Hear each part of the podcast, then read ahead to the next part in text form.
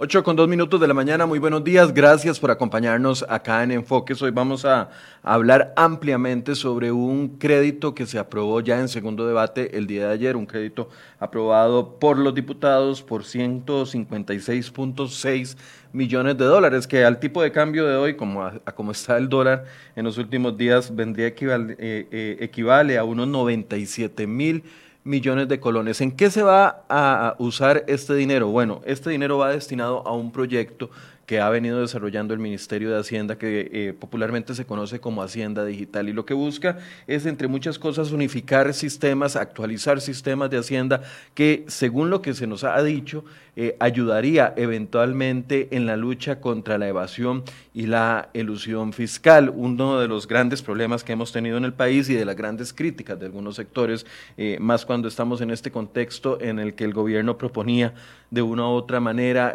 aumentar los impuestos nuevamente después de, la situación del 2018, eh, proponía aumentar los impuestos para un tema de mayor recaudación. Bueno, muchos han puesto el foco sobre el tema de la evasión y la ilusión. ¿Por qué no cobramos esos dineros que no se han cobrado en el histórico? Hay muchas explicaciones para eso, pero una de ellas es que los sistemas que tenemos prácticamente están obsoletos. Hoy vamos a poner bajo la lupa este proyecto eh, de Hacienda Digital y para ello me van a acompañar dos personas, doña Alicia Avendaño, quien es directora de tecnologías de información en el Ministerio de Hacienda y también directora del proyecto, y en algunos minutos se va a conectar con nosotros don Wagner Jiménez, quien es eh, diputado liberacionista, pero además presidente de la Comisión de Ciencia y Tecnología, donde eh, avanzan varios proyectos en este mismo eh, sentido. Le doy los buenos días a doña Alicia. Gracias por acompañarnos, doña Alicia. Buenos días.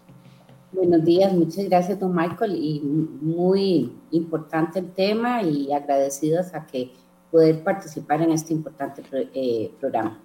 Doña Alicia, tal vez empecemos poniendo a la gente en un contexto general de, cuál es la situación actual de los sistemas del Ministerio de Hacienda y cuál es el, problema que han visto. Eh, viendo algunos de los antecedentes me doy cuenta de que algunos de los sistemas que se utilizan para el cobro de impuestos incluso datan del año 1994, cuando la tecnología eh, era completamente distinta a lo que estamos viviendo eh, hoy 26 años después.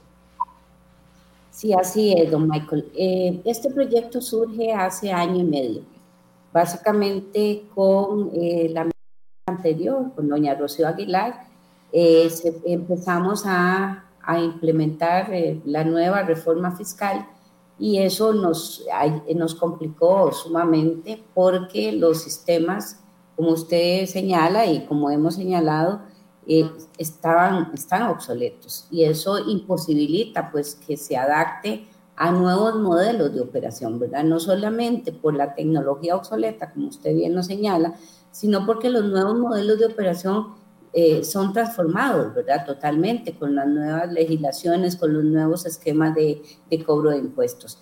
Eh, también hay, digamos, hay eh, sendos informes eh, de la Contraloría General de la República sobre, pues, análisis de los sistemas de información donde señala que no se obtiene información correcta, que se tiene que registrar en casi siete, ocho sistemas de información al ciudadano, porque son sistemas que funcionan en forma independiente, en silos, y tienen que llevar los papeles registrar esa información, esa data en diferentes fuentes de información. Luego que no se usa la información, adicionalmente que no se tiene control de ingresos. Y como bien lo señala usted, estos sistemas, ese sistema, el sistema tributario, fue un sistema donado por el gobierno español, eh, por la agencia española de tributaria, y eh, precisamente funciona en batch, o sea, es, es una, un procesamiento de información, las declaraciones que recibimos en este momento duran procesándose año, eh, un mes y medio, lo que es un mes, o sea que vamos atrasados porque el procesamiento no es en línea. Eh, eso pues trae complicaciones en operación, en que el ciudadano no tenga el estado de cuenta en línea, que no se sepa cuánto debe, que, que existe una serie de inconvenientes. Y no solamente existen estos informes de auditoría, sino también informes de Banco Mundial, del Fondo Monetario Internacional, donde también evidencian eh, deficiencias en, la operación de la, de la hacienda pública como en todo. Esos informes establecen eh, recomendaciones y son informes que son hechos en, en, comparación con otros países más avanzados. Son informes, digamos, que, que, se establecen como, como mejor práctica y determinan esas brechas eh, también. No solamente en el área tributaria tenemos eh, sistemas obsoletos, tenemos en el área financiera, pues, Hacienda tiene dos, eh, dos acciones muy claras en su función, que es cobrar los impuestos y distribuir esos impuestos. Eh, esa distribución de los impuestos se hace a través de gasto, sobre plataformas también obsoletas que utilizan en este momento 70 instituciones. Ahí se administra toda la gestión, se formula el presupuesto, se aprueba el presupuesto, se ejecuta el presupuesto, se lleva el control contable, el control financiero, el control de deuda, el control de activos. Todo eso son módulos separados que no se vinculan entre sí.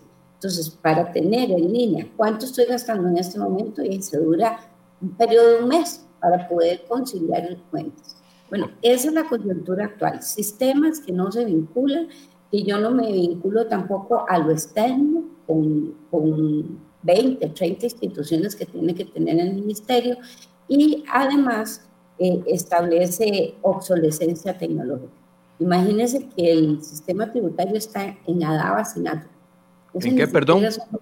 Adabas y Natural. No son ni siquiera eh, bases de datos relacionadas. Bueno, el plantear este proyecto es para transformar esos sistemas.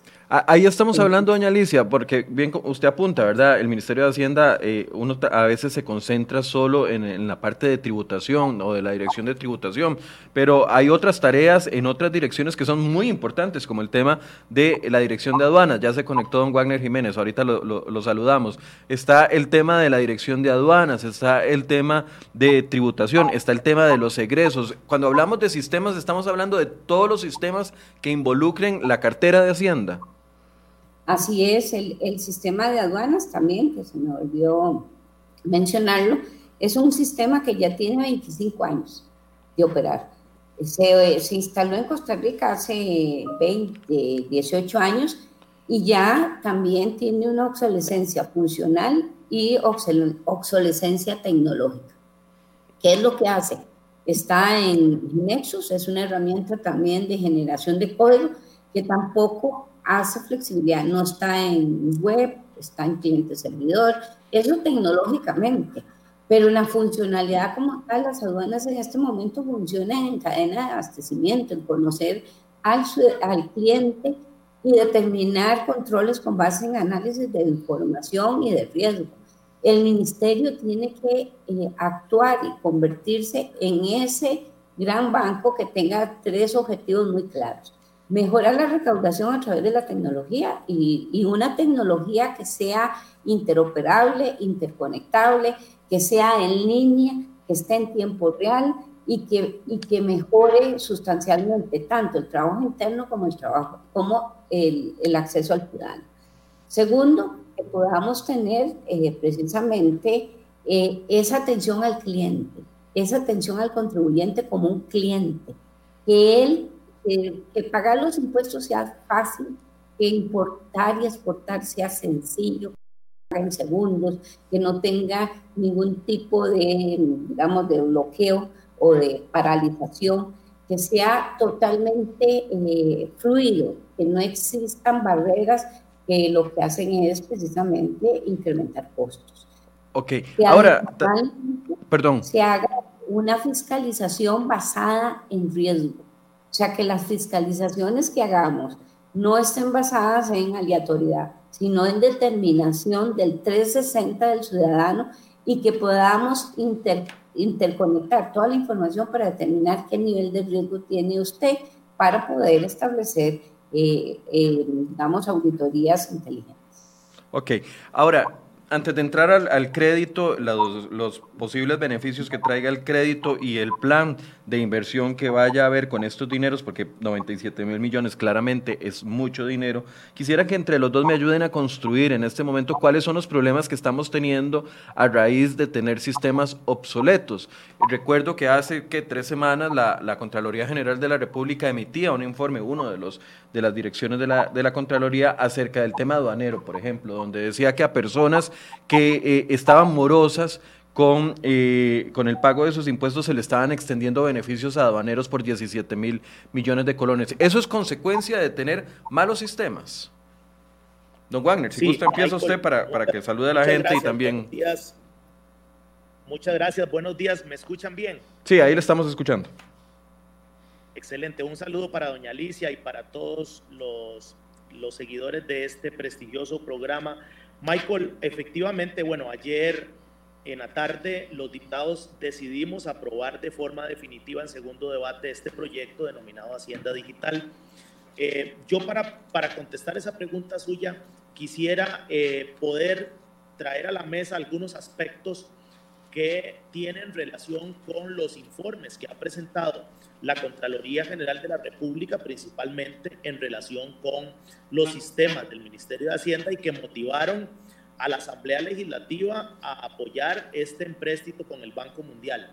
El primero, Michael, como usted lo acaba de señalar, es que según esta auditoría de la Contraloría efectuada a la Dirección General de Tributación y a la Dirección General de Aduanas, entre otros, y a todo el Ministerio de Hacienda, se detectó, por ejemplo, Michael, que en Costa Rica la evasión actualmente oscila entre un 6 y un 8% del Producto Interno Bruto. Ese es un número eh, muy elevado en relación con el comportamiento en las aduanas y en, y en tributación. Bueno, dicho esto, también hay otros números que nosotros tenemos que conocer en Costa Rica. La corrupción, según la propia Contraloría también, señala que impacta en un 5% del Producto Interno Bruto en Costa Rica. Y para cerrar este cóctel tóxico, hace pocos días el órgano Contralor también publicó un documento denominado La transformación digital en la administración pública que reveló un dato, Michael, que pocos ciudadanos conocen y quiero compartirlo. Las ineficiencias del Estado costarricense le cuestan al país entre un 8.3 y un 8.5% del Producto Interno Bruto. Es decir, nosotros en realidad tenemos problemas fiscales por la ausencia de inteligencia tributaria en el Ministerio de Hacienda, por la ausencia de la digitalización de todos los trámites que realizan los ciudadanos con el gobierno y por eso Hacienda Digital se convierte en una herramienta muy valiosa para poder mejorar estos indicadores, disminuir la evasión, el fraude, el contrabando, la ilusión. Y por eso es que nosotros hemos decidido aprobar desde el órgano político este proyecto de ley. Ahora, don Wagner, perdón. Don Wagner, perdón, sí, sí, sí, estamos teniendo problemas con el sonido. No sé si usted se puede cambiar de dispositivo a, a transmitirnos por otro teléfono, puede salirse y volver a ingresar, por favor. Vamos a hacerlo por el teléfono, Michael. Hagámoslo por el teléfono mientras seguimos conversando con doña Alicia para, para, para poder tener un mejor sonido. Doña Alicia, eh, ese es el gran tema. Muchas de las personas eh, están enojadas y molestas porque dicen la evasión fiscal es muy grande y, bueno, don Warner nos da una cifra. Yo sé que han salido muchas cifras, pero sea un 4%, sea un 5% de evasión fiscal o sea un 6%, es dinero que nos ayudaría en este momento a solucionar un montón de situaciones. El, el, el, crédito va enfocado o ya está estructurado en la compra de un equipo que pueda solucionar eh, las situaciones que están ahorita dándose que impiden que eh, se pueda tener mejores controles. Sí, así es. los sistemas de información eh, van enfocados a pues, contratar eh, sistemas que mejoren la eficiencia, primero para controlar el gasto, ¿verdad? No solamente como, como le señalamos el tema de, de recaudación, esquemas de que podamos mejorar y controlar el gasto y adicionalmente el tema de cómo podemos incrementar la recaudación, impactando pues evasión, impactando nuevos contribuyentes o nuevos ciudadanos que se den. Todas estas, eh, digamos, las estrategias que se están siguiendo son estrategias que ya han hecho otros países. Tenemos experiencias. Eh, este préstamo va acompañado también con el asesoramiento del Banco Mundial. El Banco Mundial ha hecho estos proyectos en otros países y ha determinado precisamente dentro de los análisis financieros los posibles impactos que podemos tener con la inversión en tecnología. El proyecto tampoco, también, no solamente es la adquisición de los cuatro sistemas grandes de información que estén interconectados, que exista un portal único hacia el contribuyente o hacia el ciudadano, que tenga la facilidad de que el ciudadano pueda tener en línea a través de su celular el estado de cuenta y que adicionalmente pueda hacer las declaraciones y pagos en línea teniendo la información e inclusive información que el, mismo, que el mismo Ministerio de Hacienda se la dé diciendo, mire, esto es lo que usted debe de los impuestos sin necesidad de llenar un formulario. O sea, un prellenado que, que casi con la información que yo con cuenta podamos tener. Eh, precisamente viene a resolver y solventar pues esa, esa, digamos, esa operación, pero no solamente es la tecnología, sino que también se van a traer modelos que ya están probados en otros países para implementar. Y existe inversión no solamente en sistemas de información, sino en cerrar brechas de conocimiento hacia los mismos funcionarios, en, en analizar la legislación y la, los procesos para efectos de cambiarlo, porque yo no, no solamente, es decir, voy a instalar un sistema sin hacer un replanteamiento total de lo que estamos haciendo, transversalmente integrando todos los procesos y siguiendo mejores prácticas. El otro elemento es que existen recursos para eh, dispositivos no intrusivos, como son cámaras, como son eh, escáneres, como son marchamos. O sea, el, el proyecto suena que es eh, eh, muchos recursos, sí, son recursos, son inversión, no es gasto, y adicionalmente están basados en elementos de mercado que ya el Banco Mundial ha establecido. Se puede disminuir el préstamo, porque aquí no es que esto lo vamos a gastar todo, con procesos de licitación transparente, cámaras, la mejor tecnología, eh, la mejor tecnología disponible. Ok, eh, don Wagner, ¿me escucha ahora? Wagner, ¿me escucha? No. Sí, sí. Lo, escucho muy bajo, pero ahora estoy escuchando. nosotros lo escuchamos mejor a usted, perdón. Ya, eh, tal vez eh, cerremos la idea del tema de la afectación en este momento de tener sistemas obsoletos. Usted estaba explicándonos algo, pero no le terminamos de escuchar, Wagner. Sí, gracias Michael. Yo, yo estaba explicando que varias fueron las motivaciones para que ayer el plenario legislativo aprobara en segundo debate el proyecto de Hacienda Digital. Varios aspectos que publicó la Contraloría General de la República nos convencieron sobre la urgencia de modernizar y transformar el Ministerio de Hacienda. Una de las conclusiones y hallazgos que nos compartió el órgano Contralor, lo decía anteriormente Michael, es que en Costa Rica eh, se carece de inteligencia tributaria y esto dificulta la eh, recuperación del cobro de los tributos y le resta eficiencia y competitividad al país. Le contaba también al inicio que el órgano Contralor nos reveló en un estudio reciente que la corrupción impacta, perdón, la evasión y la ilusión fiscal impactan en Costa Rica entre un 6 y un 8% del Producto Interno Bruto. Bueno, hay razones para que los ciudadanos costarricenses estén molestos de por qué hoy estamos en una crisis y en un déficit fiscal si tenemos un, un índice de evasión fiscal tan elevado. Pero también se liberaron otros números que creo que no todos los costarricenses los conocen y es importante compartir. Uno de ellos es que la corrupción impacta en un 5% del Producto Interno Bruto en el país. Y finalmente, otro dato muy novedoso que quiero compartirles eh, que tiene que ver con un documento que liberó la Contraloría denominado la transformación digital en la administración pública, señala que la corrupción impacta, eh, perdón, eh, las ineficiencias del Estado costarricense impactan en Costa Rica entre un 8.3 y un 8.5% del PIB. Bueno, ¿cuáles son esas ineficiencias? Muchas. La primera, que Costa Rica no tiene un Estado inteligente, es decir, Hoy, según el Banco Interamericano de Desarrollo en Costa Rica, solo el 15% de los trámites que realizan los ciudadanos se pueden hacer en línea. Michael, doña Alicia, costarricenses. El 85% de los trámites hay que ir a hacer fila a las ventanillas del Estado. No existe interoperabilidad, conexión entre las instituciones entre sí.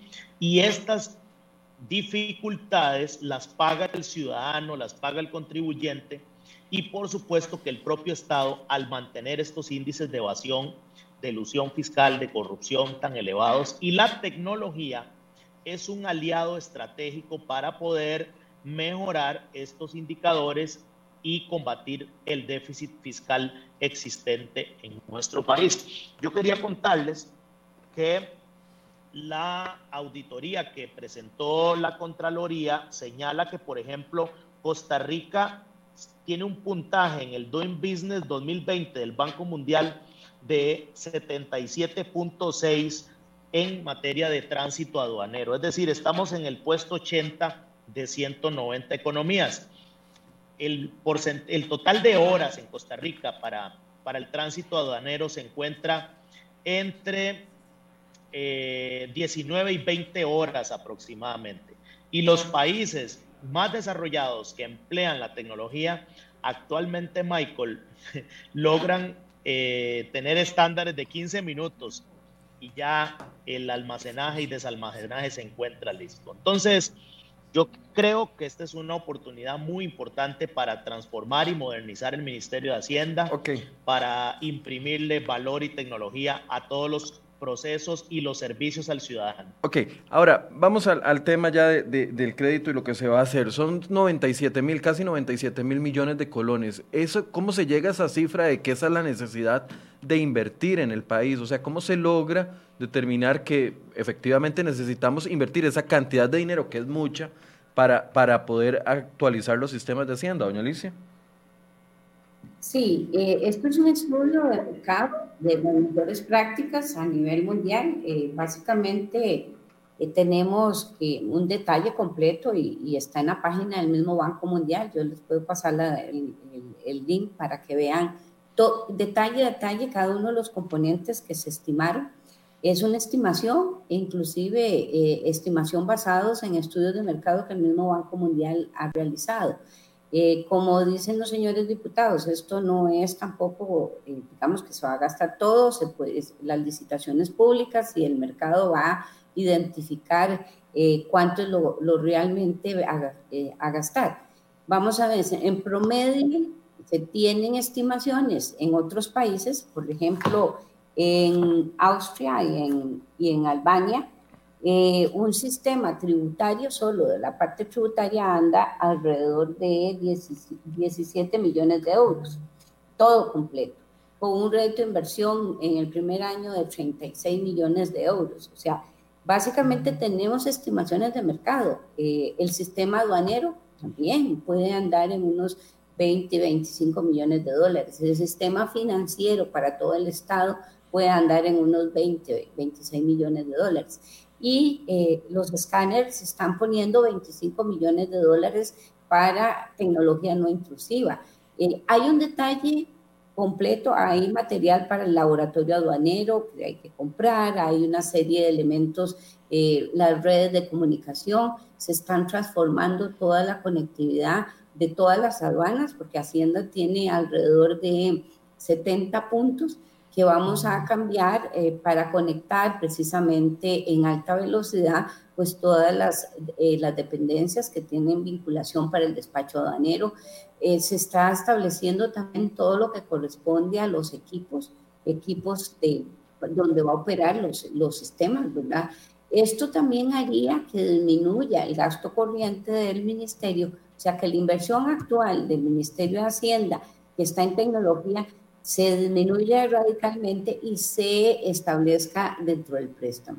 Eh, como ve usted, es un detalle completo y hemos eh, identificado precios de mercado. También hay una parte de gestión de cambio, hay una parte para eh, cerrar brechas. Nosotros tenemos que formar y capacitar a, a los funcionarios en, en, el uso de las nuevas herramientas, tanto en, en analítica de datos como en, en, esquemas de operación en forma electrónica como la inteligencia artificial, analítica de datos, el, el, tema de utilización de esquemas como interoperabilidad, esquemas como blockchain y otras herramientas. Hay un detalle completo. Como le digo, esto fue hecho a conciencia. Tenemos año y medio estar eh, estableciendo el proyecto, eh, se utilizó mejores prácticas e inclusive tenemos estimaciones eh, sobre, sobre entidades que, han hecho inversiones. En el caso de Austria, anda más o menos en 160 millones de dólares en dos o tres sistemas. La tecnología tiene un costo, pero aquí la inversión es que vamos a tener en el primer año de operación eh, eh, más o menos un punto eh, porcentual de recuperación de la inversión. Eso corresponde a mejores impuestos, disminución de costos, una, la eficiencia en aduanas que se mide, la eficiencia en las mismas costos operativos y además también el impacto que pueda tener hacia el ciudadano. ¿Cuánto le vamos a ahorrar al ciudadano en la tramitología, en la presentación de declaración, en el impacto de no hacer filas, de hacer una hacienda digital integrada y en línea. Yo creo que Hacienda Digital va a ser la primera institución del Estado costarricense que va a ser virtual, que va a tener sus servicios electrónicamente. ¿Cuándo se tiene esperado que empiece a funcionar? ¿Ya cuánto va a ser el proceso de implementación? Bueno, ayer, apenas anoche, nos decía don Wagner, se aprobó en segundo debate, ahora va a Casa Presidencial para que el, el presidente sancione la ley. Y, y, ¿Y, cuánto sería el plazo para que ese dinero esté disponible y para que empiece el proyecto y cuánto duraría el proyecto implementándose? Sí, nosotros hemos avanzado con una preinversión, ya que teníamos una preinversión que nos apoyó el Banco Interamericano de Desarrollo. Aquí nosotros usamos a todos los, a todos los eh, digamos, entes financieros que nos apoyan y empezamos ya hace, eh, desde agosto de este, de este año, a establecer una arquitectura empresarial del ministerio. Y eso es eh, una metodología de trabajo por TOGAF, que establece cómo debe funcionar una entidad o una empresa transversalmente con todos sus componentes. Ese trabajo se está haciendo y se finaliza en diciembre. Adicionalmente, se ha estado trabajando en los términos de referencia, integrando un grupo de funcionarios, tanto de la Contraloría, Mideplan, eh, diferentes entidades y del Ministerio, para determinar los requerimientos. Nosotros consideramos que en el mes de diciembre ya tendríamos los términos de referencia, donde al aprobar la ley en este mes, tendríamos un mes para eh, terminar todos los ajustes de los, digamos, eh, requisitos previos, que es la constitución de, de la unidad ejecutora, de un manual de operación, y ahí empezaríamos a tener disponibles los recursos. Nosotros tendríamos disponibles los recursos ya para ejecución en enero, donde empezaríamos ya con los, procesos de licitación públicos de todo tipo, transparentes, porque ya estamos construyendo los términos de referencia y calculamos que en nueve meses tendríamos la adjudicación. Estos, estos, eh, digamos, estos procesos de contratación se hacen con los métodos de contratación del Banco Mundial, siguiendo también todos los principios de la Ley de Contratación Administrativa de, de Costa Rica publicándolo en SICO, publicándolo en las páginas del Banco Mundial, en las páginas, eh, dándole la divulgación, estaríamos pensando que en el mes de, diciembre, noviembre del año entrante ya empezaríamos específicamente en la parametrización de los sistemas. Nosotros estamos eh, pensando que esto eh, va a hacerse por etapas, por olas, donde vamos a seleccionar los proyectos que vayan a impactar en mayor forma y en mejor forma eh, tanto al ciudadano como al efecto de la recaudación. Doña Alicia, algunas personas, perdón que le interrumpa, algunas eh, personas han mostrado preocupación porque dentro del gasto o dentro del desglose de estos 156 millones, y usted me corrige si no estoy eh, en lo correcto, el oficio DM 1109-220 2020 decía que 47.5 millones de dólares se invertirían en consultorías y capacitaciones. Esa cifra es correcta y es necesario invertir prácticamente la tercera parte del crédito en consultorías y eh, capacitaciones. Bueno, no son consultorías, son asistencias técnicas específicas hacia desarrollo del modelo, vamos a ver, análisis de la legislación, análisis de la estructura, análisis de perfiles, análisis de modelo de operación. Eh, o sea, los sistemas no se pueden ejecutar solos, siempre hay eh, recursos, inclusive contratación de los ingenieros que tienen que parametrizar los sistemas, porque los sistemas, usted puede comprar los sistemas, pero los sistemas tienen que parametrizarse. Y esa, esa parametrización es el ajuste al sistema, es desarrollos no son consultorías, eh, digamos que yo voy a contratar un consultor para que me haga, para, o sea, no, son eh, contrataciones técnicas que tienen que darse porque tienen que parametrizarse los sistemas. Yo no voy a, desarrollar los sistemas, pero sí voy a parametrizar, tengo que traer expertos en Big Data, tengo que traer expertos en, interoperabilidad, tengo que traer expertos en la plataforma para que ajusten en conjunto con los funcionarios del ministerio para eh, elaborar y tener implementado con metodologías ágiles en los sistemas.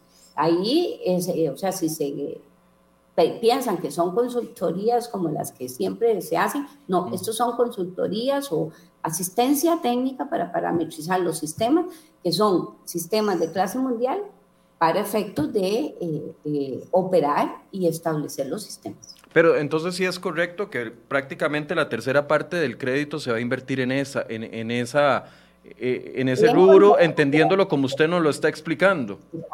Sí, ahí hay un detalle específico de qué se va a hacer en cada cosa. Eso fue un detalle general que uno de los diputados eh, pidió y se le mandó también el link donde podía detallar perfectamente toda la información que, que existe eh, al, al último centavo sobre lo que se va a invertir. Ok, don Wagner, algunas de las personas que nos están haciendo, ahorita avanzamos más en esta parte de la conversación, pero algunas de las personas nos están diciendo cómo los diputados eh, aprueban un crédito en vista de la situación y las circunstancias eh, que está viviendo el país. Explicar que esto es un tema que va a generar eh, recursos eventualmente a la misma hacienda es importante. Yo vi un cálculo que decía que los beneficios en 10 años sería una recaudación adicional de 5.861 millones de dólares. No sé si ese dato es el correcto, pero sería que, o sea, la justificación de aprobar un crédito en plena crisis es porque va a ayudarnos a recaudar mejor. Bueno, Michael, lo primero que quiero eh, aclarar es que este es un empréstito con el Banco Mundial en condiciones inmejorables. Es decir, si usted va al mercado interno, probablemente una una solicitud de crédito de esta naturaleza tendrá un costo aproximado de, tasas al 9, al 10%, mientras que con el financiamiento del Banco Mundial se estima que el financiamiento será a una tasa de 2,78% a 33 años. Pero lo más importante es la capacidad de retorno que tiene este empréstito de un 142%, es decir, el país invertirá 156 millones de dólares, que tiene una afectación de 0,3% del PIB en nuestro país únicamente, pero recibirá un retorno donde podemos pagar el primer año, Michael, esa inversión. La inversión en tecnología, en inteligencia tributaria, es una de las mejores inversiones que puede hacer un país que quiera reducir la evasión y la ilusión.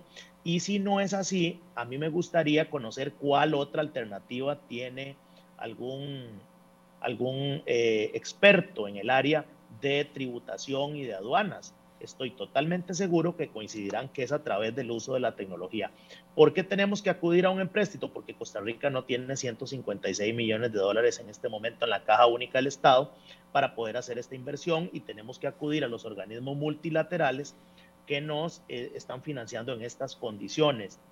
Ahora, otro aspecto que yo quería subrayar y que doña Alicia eh, pronunció tiene que ver con los sistemas. Michael, no habrá creación de sistemas en Costa Rica como nos pasó con el expediente de la caja que tiene 28 años y no ha terminado.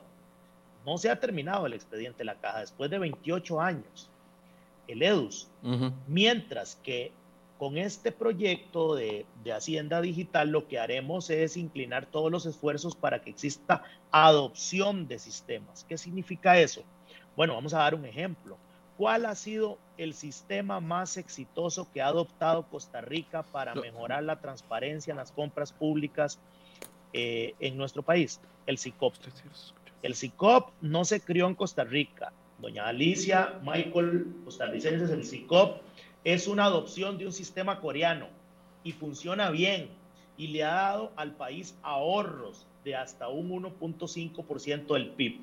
Entonces, la adopción de sistemas, yo no sé cuál país va a ganar eso, eso será una licitación internacional. Doña Alicia me corrige si estoy equivocado, pero esos detalles los tiene Hacienda, pero la participación de países de vanguardia que ya han empleado nuevas tecnologías nos permitirá emplear y utilizar sistemas que nos permitan combatir la corrupción. La utilización de logaritmos permite que, haya que sea indescifrable todos los procesos que se van a automatizar y esto le permitirá al país reducir la, em, la evasión fiscal y, como le decía anteriormente Michael, yo no conozco otra, em, otra alternativa.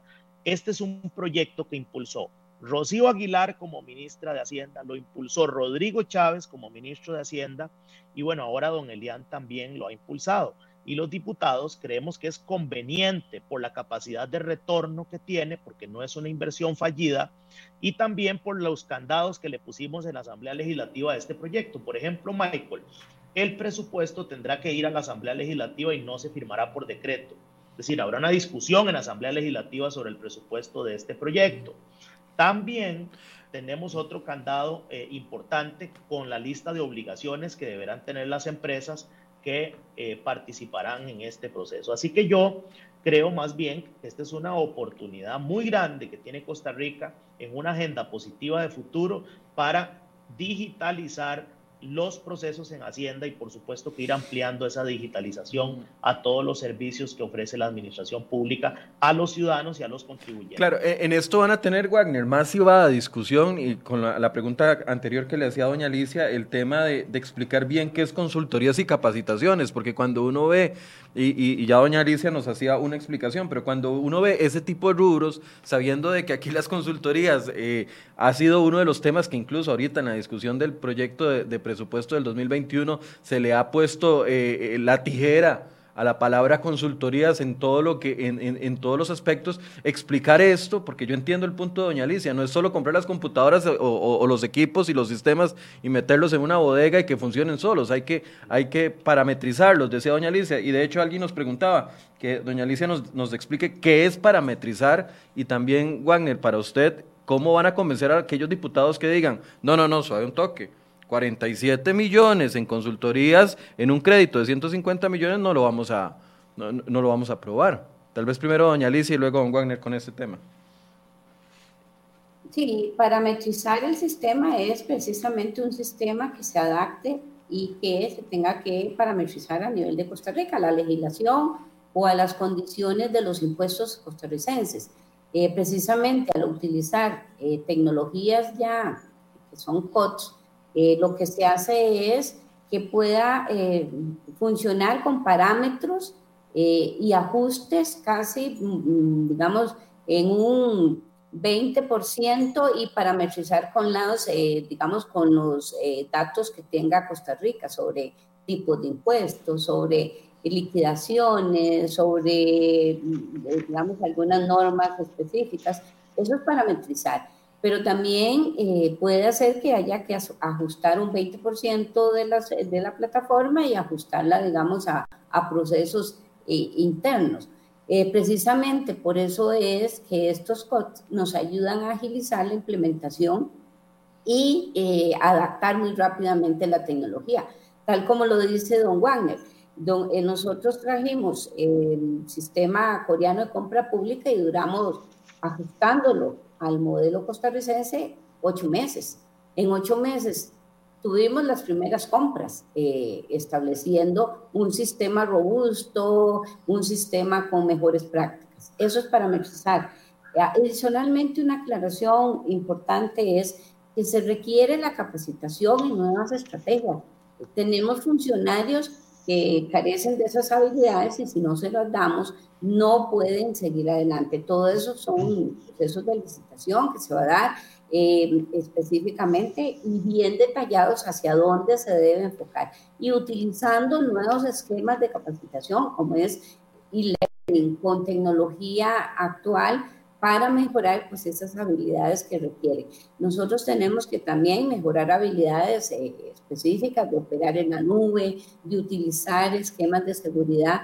Eh, también un aspecto importante que también hay que recalcar es que tenemos que mejorar los esquemas de seguridad de información que el ministerio maneja.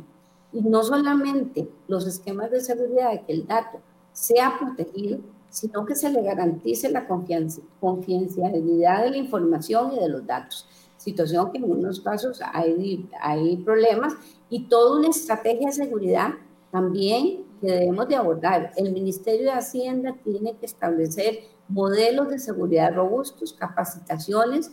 Eh, esto es una capacitación permanente y esquemas permanentes de seguridad, tanto del dato como la información, la, la eh, eliminación de, esquemas de estafas y una serie de elementos también que eh, son rubros sumamente importantes dentro del precio.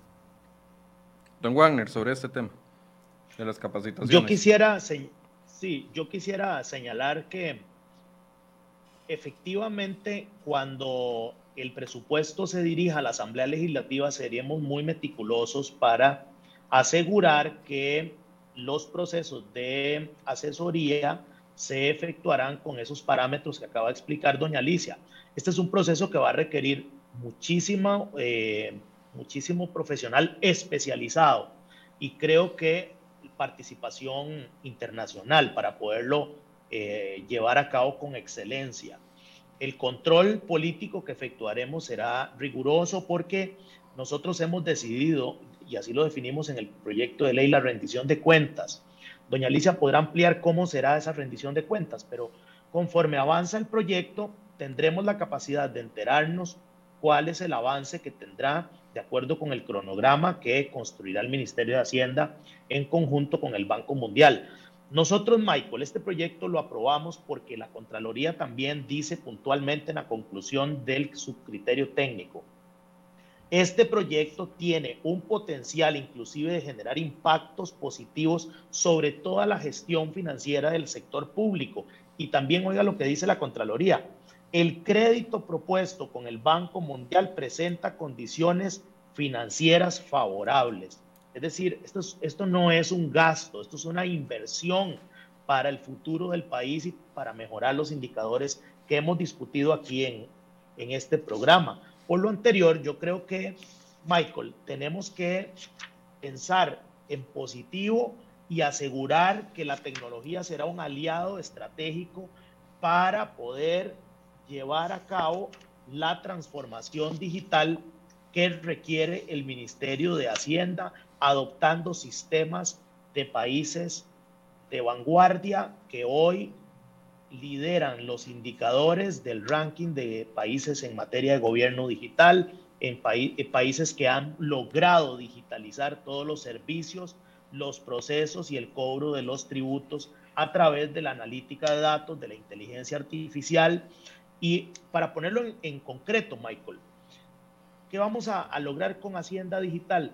Pues que desde los teléfonos celulares los ciudadanos y las empresas paguen impuestos, no hagan fila, no tengan que esperar el horario de las oficinas del Ministerio de Hacienda eh, habituales que están establecidos. Un fin de semana, desde cualquier país del mundo, se pagan los impuestos, se hacen las, transferencias con el Ministerio de Hacienda, se interconectan esos 59 sistemas que tiene el Ministerio de Hacienda, que hoy están dispersos.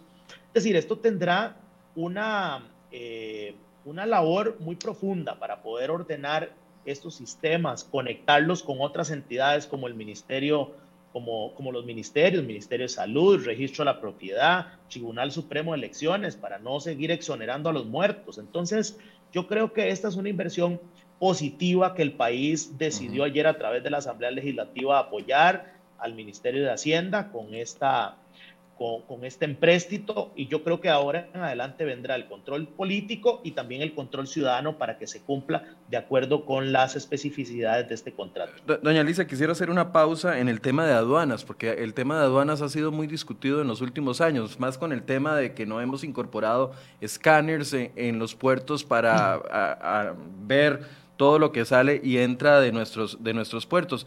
Recuerdo que en un tiempo yo trabajé en una empresa eh, que traía productos del extranjero y era muy fácil para algunas personas, eh, y, hablo de la competencia que teníamos en esa empresa en ese momento, eh, de poner los, los precios FOB, es decir, los precios de, la, de los productos que se compraban fuera del país, a la mitad o a la tercera parte en una factura ficticia para que a la hora de entrar aquí al país, entonces tuvieran que pagar menor cantidad de impuestos. E, e, esas son prácticas que se han dado en aduanas de, tiempos inmemorables, ¿verdad? ¿Qué, cómo, ¿Cómo va a cambiar la dinámica en aduanas con la actualización de los sistemas? Bueno, los modelos de operación tienen que transformarse como yo le decía, Michael, aquí estamos bajo un modelo que, que surgió hace 20 años y que es un modelo muy adecuado. Y, y si yo le doy el dato de cuánto fue lo que impactó la recaudación con el TICA, ¿verdad? que es el sistema que tenemos, en un momento dado tuvimos superávit porque incrementó la recaudación eh, eficientemente. Se encontraron barcos que no declaraban, ¿verdad? Imagínense, barcos completos y está documentado con, un análisis que se hizo a través del INCAE. Eh, entonces tenemos que transformar la forma en que estamos operando. Ya otros países, eh, hay modelos que lo que hace es evaluar la cadena de abastecimiento. O sea, como bien lo señala usted, yo tengo que tener la información desde que se produjo el bien y darle trazabilidad hasta que llegue a la aduana para poder determinar cuál es ese valor real. En otros países, el intercambio de la información con la factura electrónica, con blockchain, se tiene la factura electrónica del país que emitió esa factura. Ya nosotros, como Costa Rica, podría suministrarle la factura electrónica de exportación a todos los países que le requieren, porque la tenemos. El Ministerio de Hacienda tiene todas las facturas de exportación que se van a, a otros países. Y así están los demás países que se vincula a Costa Rica. Nosotros podríamos pedir a las administraciones tributarias la información de la factura real que envió a la administración tributaria. Y esto lo están haciendo ya países como eh, Corea, yo digo mucho Corea, porque estuvimos viendo cómo ellos intercambian datos con administraciones tributarias y, tienen la, factura desde la logística y le dan trazabilidad y esa factura es la que se acepta, no la que presenta, digamos, el importador, porque es la factura real. Y muchos de esos esquemas garantizan precisamente que los valores que se estén presentando sean los valores adecuados. Adicionalmente, hay esquemas también de que se les pida la información del valor anticipadamente. Por eso hay que cambiar el modelo. Los modelos tenemos que cambiarlos, tenemos que implementar esos esquemas y poder también determinar, vamos a ver, si también eh, tenemos problemas en la importación sobre la valoración, pero tenemos la información sobre lo que está vendiendo y, y podemos establecer los impuestos no solamente en la importación, sino en las utilidades que pueda tener como contribuyente. Y ese encadenamiento, por eso el análisis de la cadena de abastecimiento es lo que va a impactar en mejorar la recaudación. No verlo aislado, que en este momento lo vemos aislado porque la presentación de la declaración de aduanas está solo en aduanas y no vincula la parte tributaria sobre sus operaciones comerciales. Si usted importó un bien, tiene que venderlo y, yo tengo las facturas electrónicas ya totales de lo que está vendiendo. Si usted lo vendió sobre un margen de utilidad muy amplio, yo podría decirle, mire señor, usted tiene un margen de utilidad muy amplio, paga utilidades sobre ese margen de utilidad, porque si el precio me lo va a poner muy bajo. Entonces, estamos cambiando la conceptualización completa. Y eso es lo que se tiene que ver. Estamos cambiando todo el proceso que el Ministerio de Hacienda hace y, analizamos a ese contribuyente en el 360. O sea, ¿qué es el 360? Les importó tiene que tener un precio, tiene que tener un costo, tiene que tener una cadena de abastecimiento. Tome, aquí yo le puedo generar su declaración, tanto del IVA como le puedo eh, generar sus utilidades.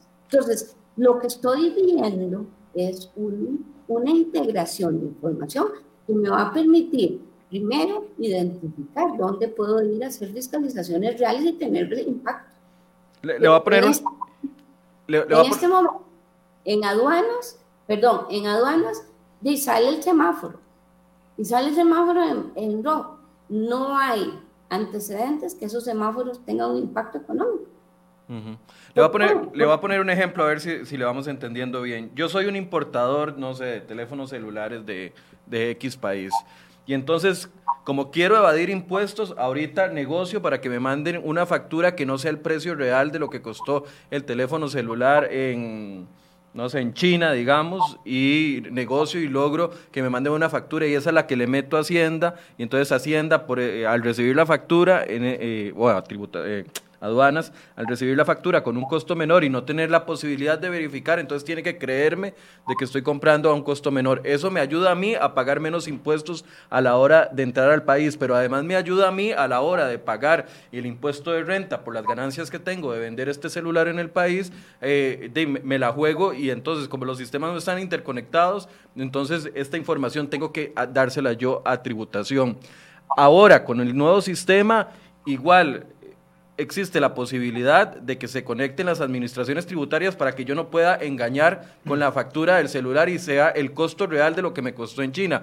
Pero además ya me calculan lo que tengo que pagar de aquí en impuestos de entrada y además esa información ya está lista en tributación para la hora que yo voy a pagar impuesto de renta, me digan, no muchachos, usted no vendió 50 celulares, usted importó 500 y los 500 se le vendieron. Entonces eh, su, su declaración de impuestos no son 100 mil colones, son 2 millones de colones. ¿Entendí más o menos el proceso? Michael, sí, Michael, yo quisiera, yo quisiera eh, opinar en, en cuanto a esta inquietud que usted está planteando.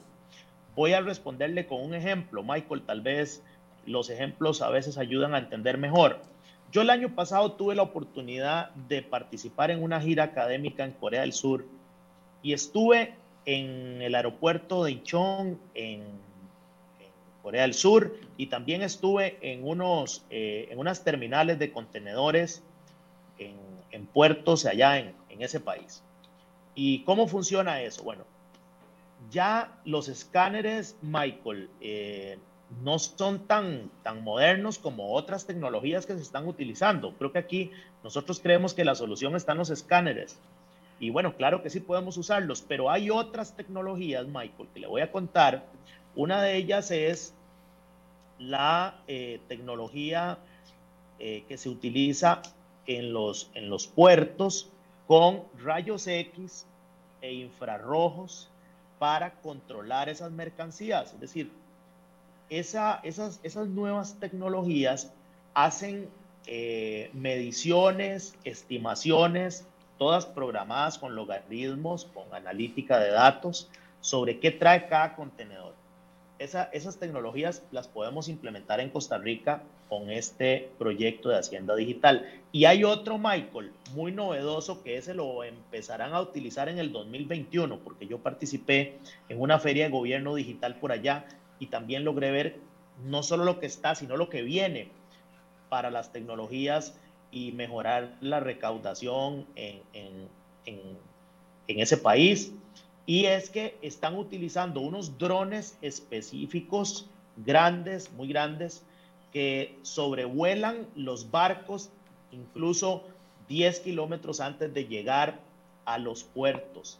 Y desde ese momento el dron ya trae analítica de datos, trae todos los procesos incorporados con una computadora y antes de que llegue el barco al puerto ya está escaneado, ya se sabe qué mercancías vienen.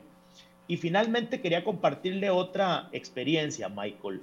En ese país, una muchacha que viaje a París y se compre una cartera Cartier, aunque esa joven le quite la etiqueta a esa cartera, cuando ella entra por el aeropuerto a Seúl, eh, se le activará una alarma porque ella cuando salió no salió con esa cartera. Aunque la cartera se le haya quitado la etiqueta, el sistema detecta que ella entró con un artículo con el cual no salió y debe tributar, debe declarar. A ese nivel es que queremos llegar en Costa Rica, Michael, porque es muy bonito decir que es urgente combatir la evasión y la ilusión. Y yo creo que tal vez la mayoría inconscientemente eh, creemos que la evasión es únicamente para grandes mercancías, pero no, también aplica para estos pequeños detalles, porque todo suma al final para mejorar los, los índices de evasión y ilusión. Y estos países han creído que cuando se aplica la tecnología se aplica para grandes mercancías, pero también para las pequeñas.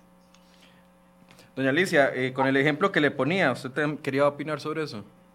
Sí, señor, eso es precisamente, pero agregando también que no solamente yo puedo determinar cuánto vendió a nivel interno también, porque yo ya tengo todas las facturas electrónicas. El Ministerio de Hacienda en este momento está recibiendo 130 millones de eh, facturas todos los meses. Esa información precisamente es lo la que queremos, eh, digamos, eh, utilizar, porque yo le puedo a usted decir cuánto vendió, si importó tanta mercancía, porque usted está vendiendo tanto, está vendiendo todo, y está vendiéndolos a esos precios que yo puedo calcularle el IVA y le puedo calcular la renta. Entonces, es una conexión completa. Y ya la factura electrónica en muchos países, eh, como señalaba don Wagner, ya en Corea están pidiendo todas las facturas electrónicas desde el país de origen a las administraciones tributarias de a China y a países con altos volúmenes.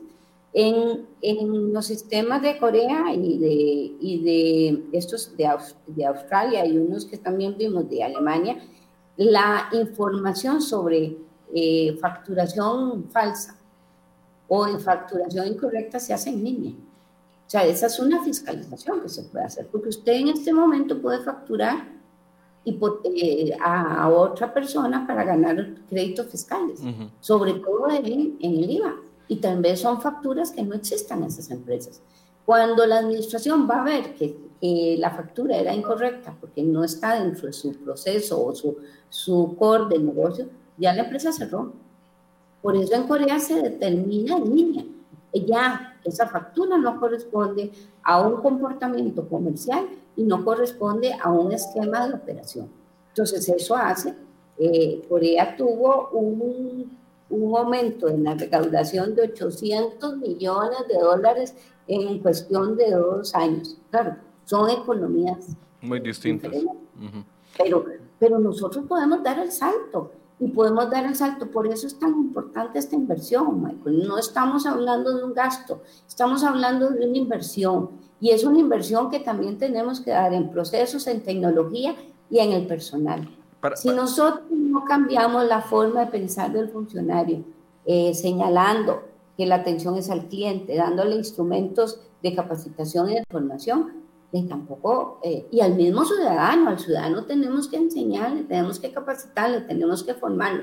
Estamos hablando con este proyecto que vamos a, a, a darle capacidad a 120 mil funcionarios públicos porque también el proyecto conlleva todo lo que es el expediente de recurso humano de 120 mil funcionarios públicos que se van a dar herramientas para que operen.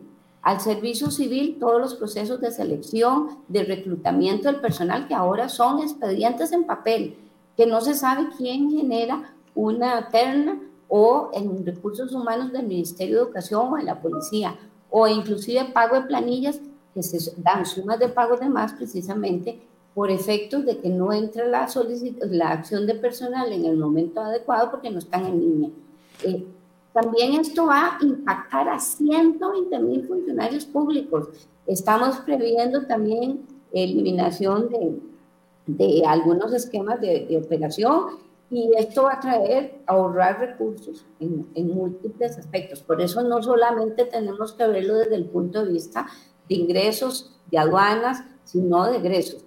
Adicionalmente, este proyecto conlleva una serie de indicadores y indicadores de, de cuentas, de rendición de cuentas. El Banco Mundial establece seguimiento cada seis meses de la ejecución con auditorías externas sobre el, los fines de los recursos. La Contraloría General de la República también es el ente que va a fiscalizar, también con auditorías externas, ahí en los recursos también hay auditorías externas, medición de cumplimiento de indicadores y lo que señalaba don Wagner, pues también el control político que, estableció la Contraloría eh, perdón, la Asamblea Legislativa a efectos de establecer. Nosotros también queremos que el sector privado participe en el diseño de estos proyectos, porque no los podemos dejar de lado. El, precisamente el construir un sistema tiene que participar los usuarios, los que usan el sistema y ver la realidad de las condiciones que en este momento operan. No podemos estar a lo interno sentados en el escritorio estableciendo cómo vamos a hacer las cosas. Aquí también vamos a abrir eh, oportunidad para que los diferentes sectores participen en una forma, digamos, adecuada. Eh, y ya hemos estado participando a todas las instituciones del Estado para poder generar, digamos, eh, elementos importantes. Un único portal de pagos, un único, la vinculación con todos los sistemas financieros, con el Banco Central, eh, el proyecto de caja única, que solamente exista un único eh, gestión de los recursos para ahorrar, el control de la deuda, sea, son elementos que en este momento no tenemos, no tenemos eh, control de la deuda o la inversión pública a nivel total, saber cuánto se está invirtiendo en este país, pues todos esos sistemas están integrados dentro de este proyecto.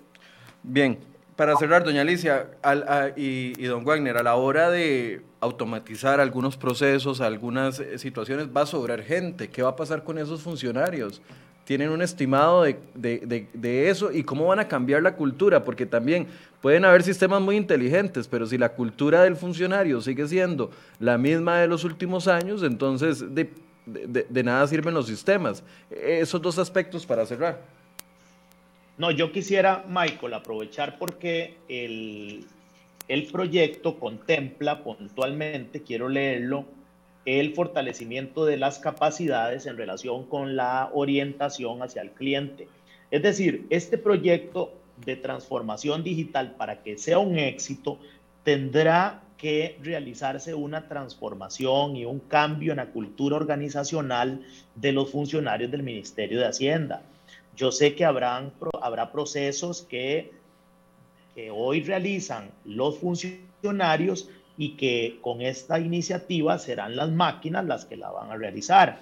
Estamos clarísimos en eso. Ahora, con respecto al recorte de la planilla, disminución en alquileres, esta fue una, fue una de las consultas que yo le formulé al ministro de Hacienda. Y don Elian Villegas nos dijo en la Comisión de Ciencia y Tecnología que con Hacienda Digital se disminuirán los alquileres. Así lo dijo y está en las actas de la Asamblea Legislativa. Y vamos a hacer que eso se cumpla. También eh, nos dijo que efectivamente tendrá que darse una revisión de eh, la planilla del Ministerio de Hacienda en el sentido de que en la utilización de la inteligencia artificial y de la tecnología simplificará muchas funciones y procesos que existen actualmente, pero yo desconozco si se está contemplando eh, la reducción de la planilla. Tal vez doña Alicia nos puede ampliar. De momento yo sí sé que los funcionarios existentes serán los responsables de eh, implementar estos procesos a través de eh, un cambio en la cultura para evitar, Michael, uno de los errores existentes en la función pública y es que el ciudadano es el mensajero del Estado. Es decir, lamentablemente la atención al cliente en Costa Rica es pésima y creemos que el ciudadano es el empleado del funcionario, cuando es al revés. En Costa Rica el funcionario se le paga para resolverle los problemas a los ciudadanos y a los contribuyentes. Y ese cambio en la cultura organizacional también viene contemplado en el proyecto, viene una parte del financiamiento para lograr ese objetivo y creo fielmente en que los funcionarios del Ministerio de Hacienda, una gran mayoría, son funcionarios muy comprometidos e incluso muchos de ellos con los que he conversado están muy optimistas con la aprobación de este proyecto de Hacienda Digital porque les facilitará el trabajo y están seguros de que será todo más eficiente y más transparente. Doña Alicia, para cerrar esta pregunta.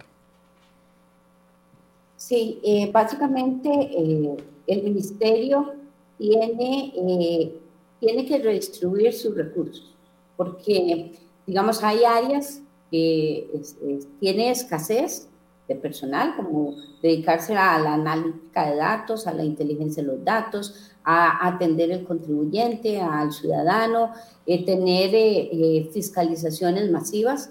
Entonces, lo que va a, a, garantizar este proyecto es esa distribución de los recursos y el aprovechamiento eficiente de todos los recursos que existan, humanos, eh, para efectos de atender y mejorar la recaudación. Eh, los perfiles están estableciendo precisamente, usted decía, bueno, ¿por qué gastar en, capacitación y en formación? Es indispensable. En cualquier empresa privada, pública, el recurso humano es el primordial y se requiere cerrar brechas, se, se requiere cerrar brechas de conocimiento.